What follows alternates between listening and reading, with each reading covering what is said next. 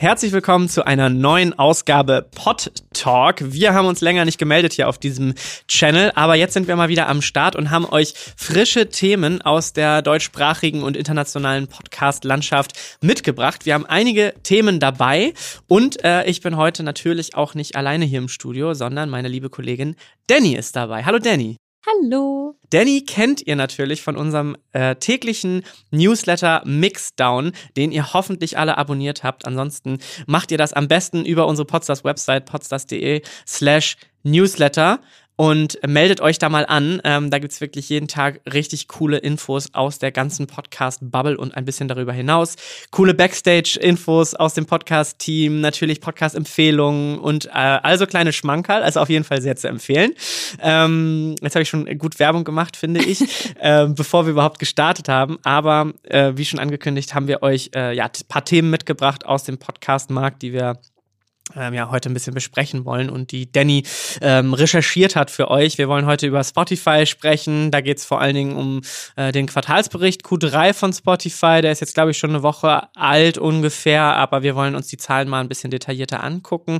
Außerdem ähm, haben wir so ein bisschen was zur Chart-Algorithmik bei Spotify mitgebracht und neuen Chart-Features, die Spotify eingeführt hat. Und dann gehen wir ganz smooth über zu der nächsten Plattform, nämlich Amazon Music und auch Acast. Und wir wollen über RTL sprechen. Also vollgepackt, diese Folge Pod Talk. Und ich würde mal sagen, wir starten direkt mal los.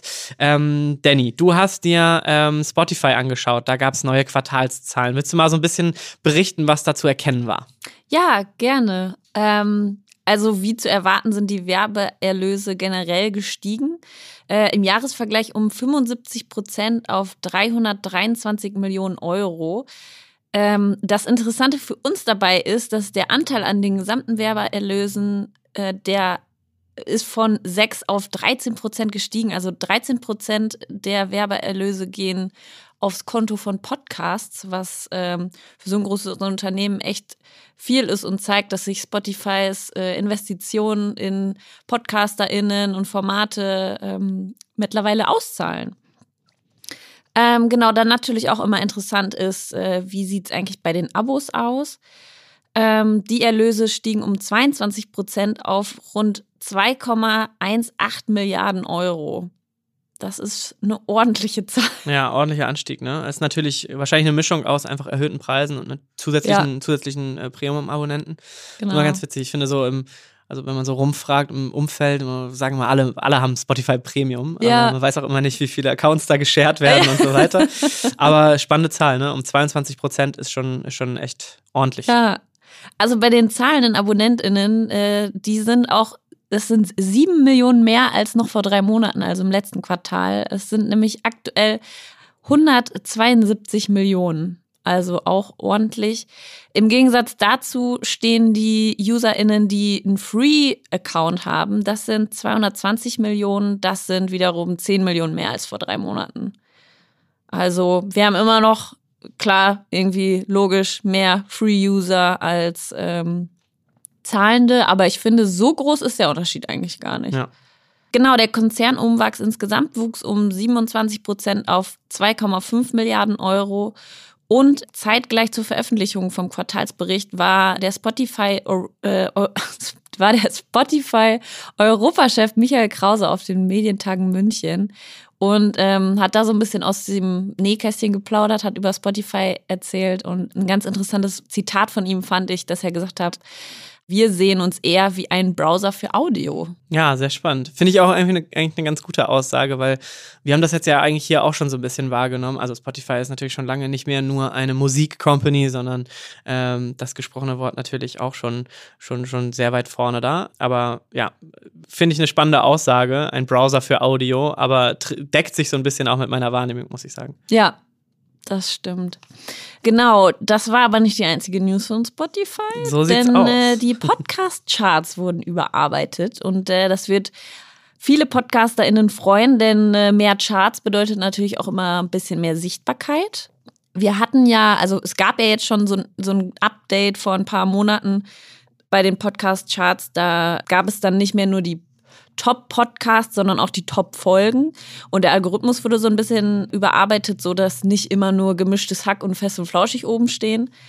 Und äh, ja, jetzt gibt es Charts für jedes Genre. Also Comedy hat seine eigenen Charts, Unterhaltung, Sport, was das Herz so begehrt, was ich echt cool finde. Also es schafft auch nochmal so ein bisschen mehr Übersichtlichkeit über die verschiedenen Genres. Und du hast gerade ähm, ähm, am Anfang gesagt, ne, es schafft natürlich auch einfach eine Sichtbarkeit Ja. für, für, auch für, für kleinere Formate innerhalb Genau. kleinerer Genres. Kannst du das mal so ein bisschen erklären, was du damit meinst? Also, wenn ich jetzt zum Beispiel einen sehr nischigen Podcast habe, weiß nicht, welches Genre ist vielleicht noch relativ klein. Das, ich würde sagen, Sportpodcasts gibt es noch nicht so unglaublich viele. Wenn ich da jetzt ein kleiner Podcast bin und habe eine relativ moderate Anzahl an HörerInnen aufgebaut, dann ähm, ist es in so nischigen Charts natürlich, ist die Wahrscheinlichkeit höher, dass ich, weil da die Konkurrenz nicht so hoch ist, auch auf höheren Chartplatzierungen bin. Und äh, wir kennen das ja aus Erfahrung, dass viele HörerInnen neue Formate eher über, also viel in den Charts rumbrowsen und gucken, was ist da so auf den oberen Rängen, Ja. was ist beliebt, vielleicht höre ich mir das dann auch mal an. Und äh, genau, deswegen ist das auf jeden Fall, werden sich da viele drüber freuen.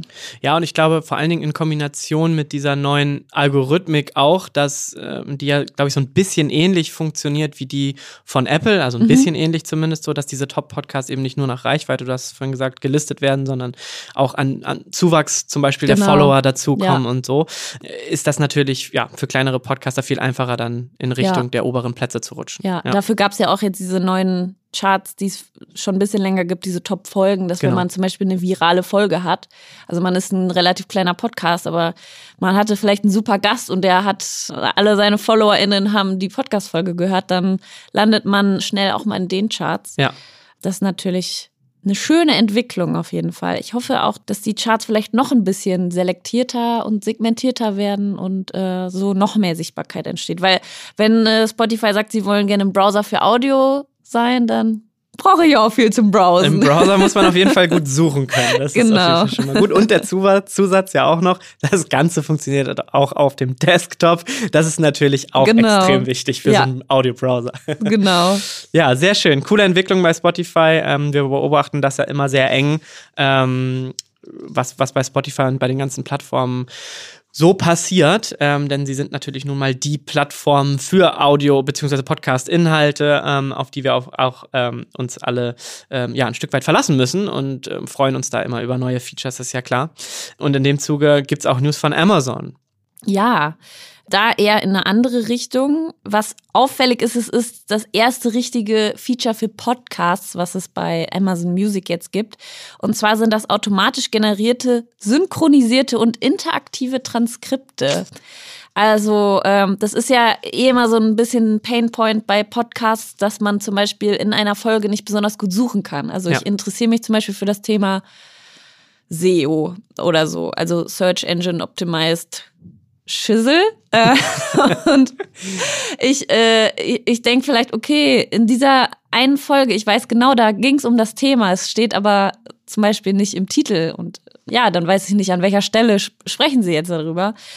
Und äh, dann ist es natürlich praktisch, wenn ich ein Transkript habe und in dem Transkript suchen kann nach verschiedenen Schlagworten, dann zum Beispiel nach SEO oder Marketing oder sowas wie Fußball, keine Ahnung, oder nach Namen von, von Leuten. Und genau, das finde ich eine super Entwicklung. Auf der anderen Seite ist es natürlich auch ein Schritt in Richtung Barrierefreiheit, dass auch Leute, deren Gehör ein, eingeschränkt ist, dass sie Podcasts konsumieren können. Und das Feature ist jetzt in den USA verfügbar, da aber auch nur für einige Amazon- und Wondery-Formate. Also Mhm. es ist noch nicht groß ausgerollt, aber ich könnte mir vorstellen, dass das nicht mehr so lange dauert. Sehr gut. Und da werden bestimmt auch andere Plattformen nachziehen, die das, Ja. die das, das machen. Ich weiß, dass es bei Apple Music, äh, Quatsch, bei Apple Podcasts ähm, schon auch so eine Art ähnliches Feature gibt, sodass sozusagen Audio durchsuchbar ist. Ja. Ähm, das läuft dann aber im Hintergrund. Aber ja, auf jeden Fall auch spannende Entwicklung und natürlich für die Auffindbarkeit von Formaten einfach eine sehr gute Sache. Ja. Sehr schön. Also das zum Thema Amazon Music. Ähm, du hast dir äh, auch noch angeguckt, was gerade zum Thema Acast um Samsung passiert, denn Ja. die beiden schließen sich zusammen, korrekt? Ja, das hat mich äh, gestern bei der Recherche für meinen Newsletter überrascht. Ich war zufällig auf dem Blog von Acast unterwegs und habe gesehen, oh, vor vier Minuten wurde da etwas veröffentlicht. Brandheiße stand, News. Stand direkt der Klopper, dass sich Acast und Samsung zusammentun, um Galaxy-UserInnen direkten Zugriff auf über 30.000 Podcasts zu geben. Ich meine, Apple Podcasts kennen wir, das wird viel benutzt, aber es ist natürlich nur für iOS-User. Also ja. brauchst schon ein iPhone dafür oder ein iPad oder was weiß ich. Deswegen ist, macht es nur Sinn, dass sich Samsung da mit einem, mit einem Podcast-Unternehmen zusammenschließt, um diese Samsung Free App, die es seit gestern in äh, Europa gibt. Falls ihr euch jetzt fragt, Samsung Free, ich bin Galaxy-User, was ist das? Das war zuvor diese Samsung Daily App. Die wurde umbenannt und ist auf allen Galaxy-Handys vorinstalliert. Und darin gibt es jetzt einen Podcast-Player. In den USA gibt es schon ein bisschen länger.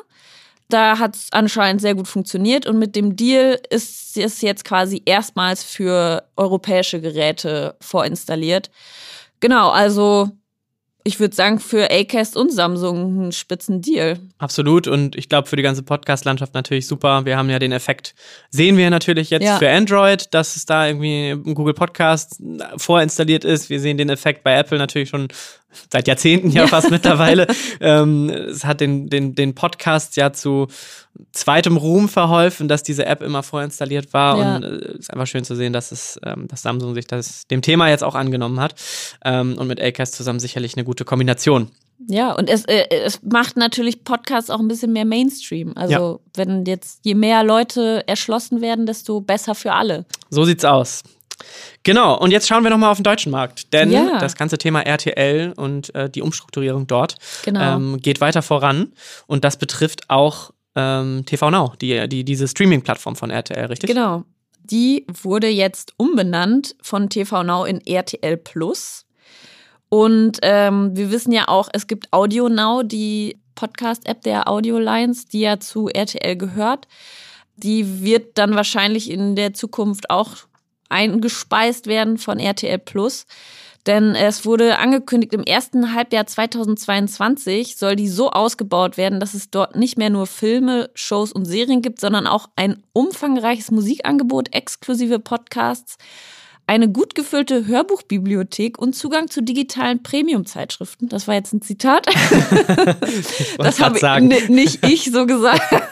ich will hier keine Werbung machen. Aber ohne Witz, das klingt ja fast wie eine Konkurrenz zu äh, dem sogenannten Audio-Browser mhm. ähm, von Spotify. Ne? Also ähnliches Konzept, was, was RTL da verfolgt. Ja, also sie, sie haben auch gesagt, sie wollen ähm, eine riesige, also irgendwie Deutschlands führende Entertainment-Plattform mhm. werden.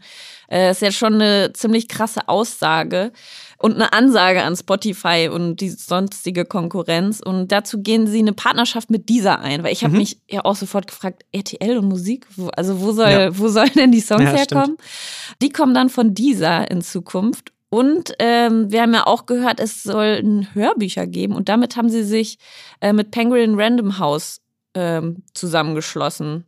Die äh, Random House gehört ja sowieso zu Bertelsmann, also genau. macht Sinn.